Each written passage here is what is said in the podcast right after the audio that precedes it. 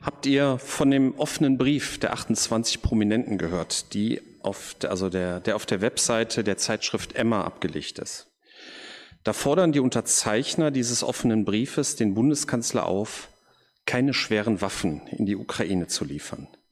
Und dieser Brief, der geht zurzeit so durch alle Meinungsblasen hindurch und teilt schon vorhandene Meinungsblasen, so ähnlich wie das bei Corona war. Da ging das ja auf einmal auch durch, mittendurch alle, ja, mit einem anderen Begriff als Blase fällt mich ein, Pergroups oder wie man das auch immer nennen will. Und das scheint jetzt bei diesem Thema wieder so zu sein. Diese Prominenten, die da unterschrieben haben, die gehören auch zu so teilweise zu ganz verschiedenen ähm, ja, Meinungsblasen. Ne? Da sind unterschiedliche Berufsgruppen, Künstler, Journalisten, Juristen, auch Wissenschaftler, ist alles dabei.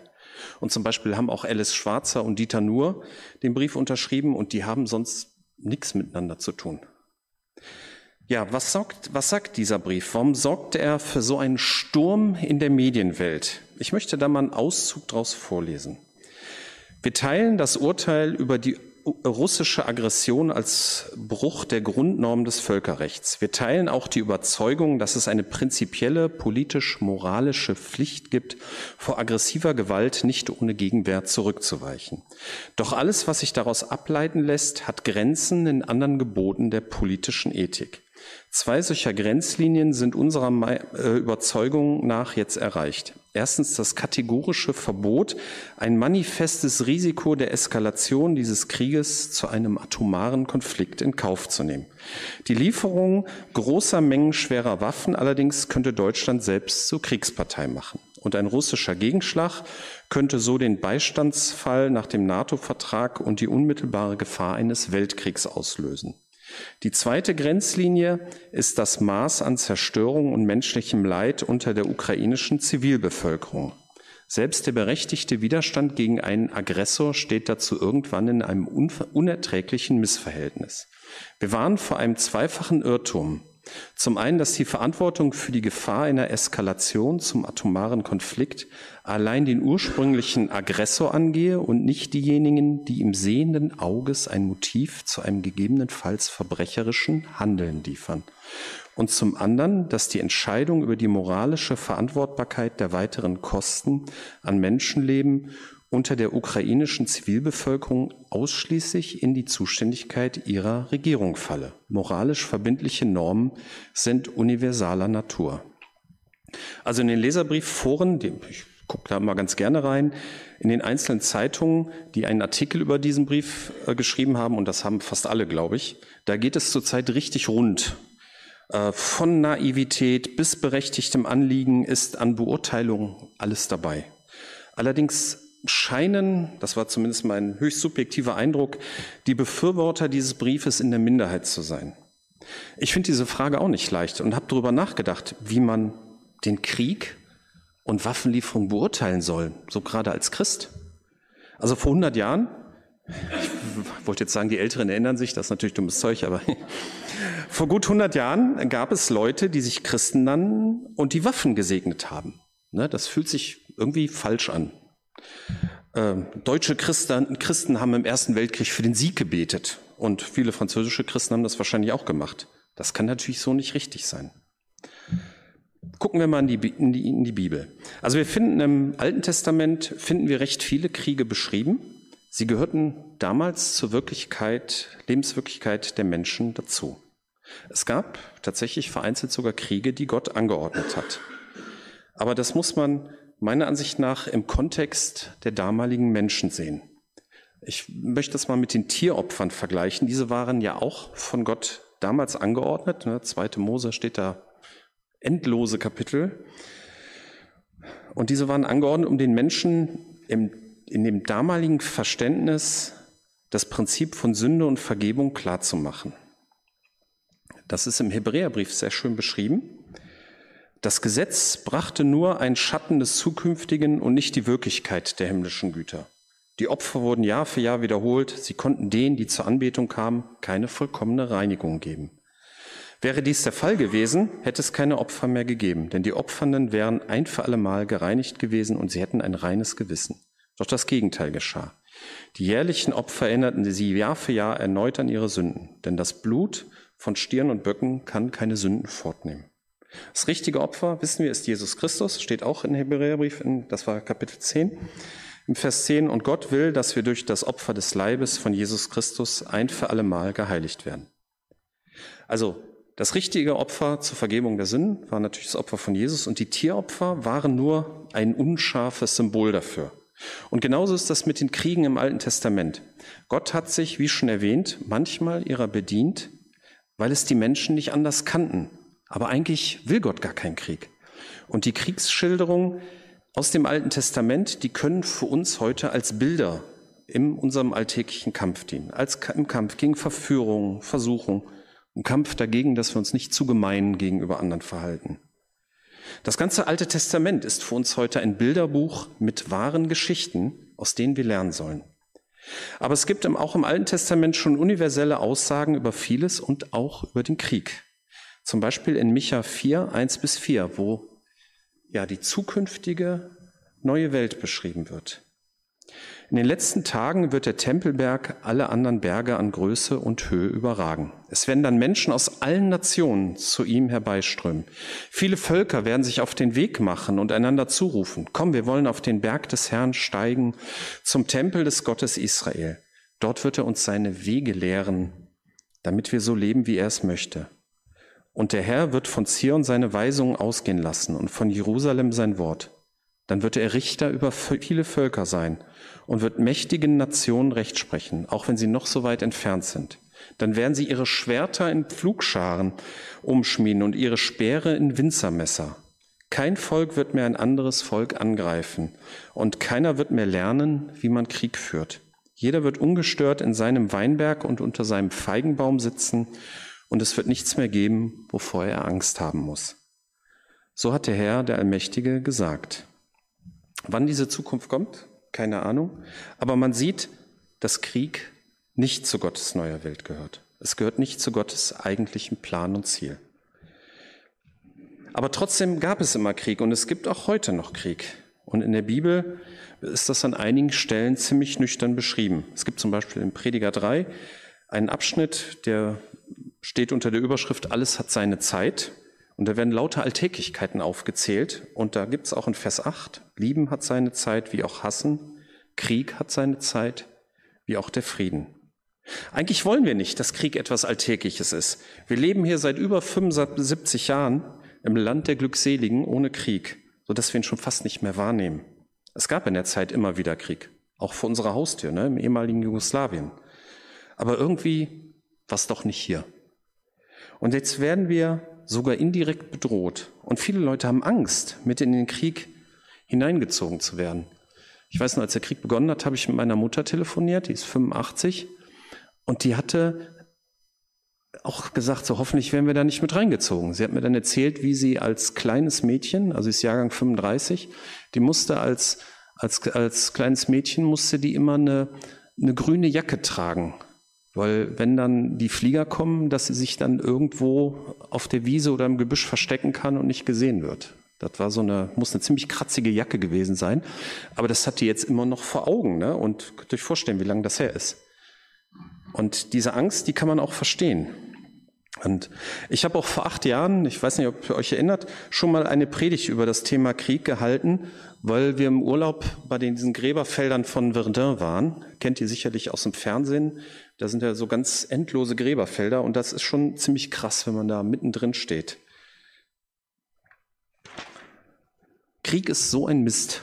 So viele junge Leute kommen dabei um und man fragt sich, wofür? Aber Krieg ist ja kein Spiel, wie zum Beispiel Risiko, wo sich vorher Leute zusammensetzen und entscheiden so, jetzt spielen wir mal Krieg. Nein, häufig ist es so, dass eine Armee in ein anderes Land einmarschiert und die Armee des überfallenen Landes sich wehrt. Und in so einem Szenario kommt man mit so pauschalen Aussagen wie Frieden schaffen ohne Waffen oder stell dir vor, es ist Krieg und keiner geht hin. Das war so in meiner Jugend so ein Spruch. Oder die müssen ihren Konflikt friedlich lösen. Damit kommt man nicht weiter. Manch einem ist vielleicht eher nach Psalm 68, Vers 31, Bestrafe die feindlichen Nationen, das wilde Tier, das im Schilf lauert, und die Schar der Fürsten und die Anführer der Völker. Erniedrige die, die Tribut von uns fordern, zerstreue die Völker, die Freude am Krieg haben.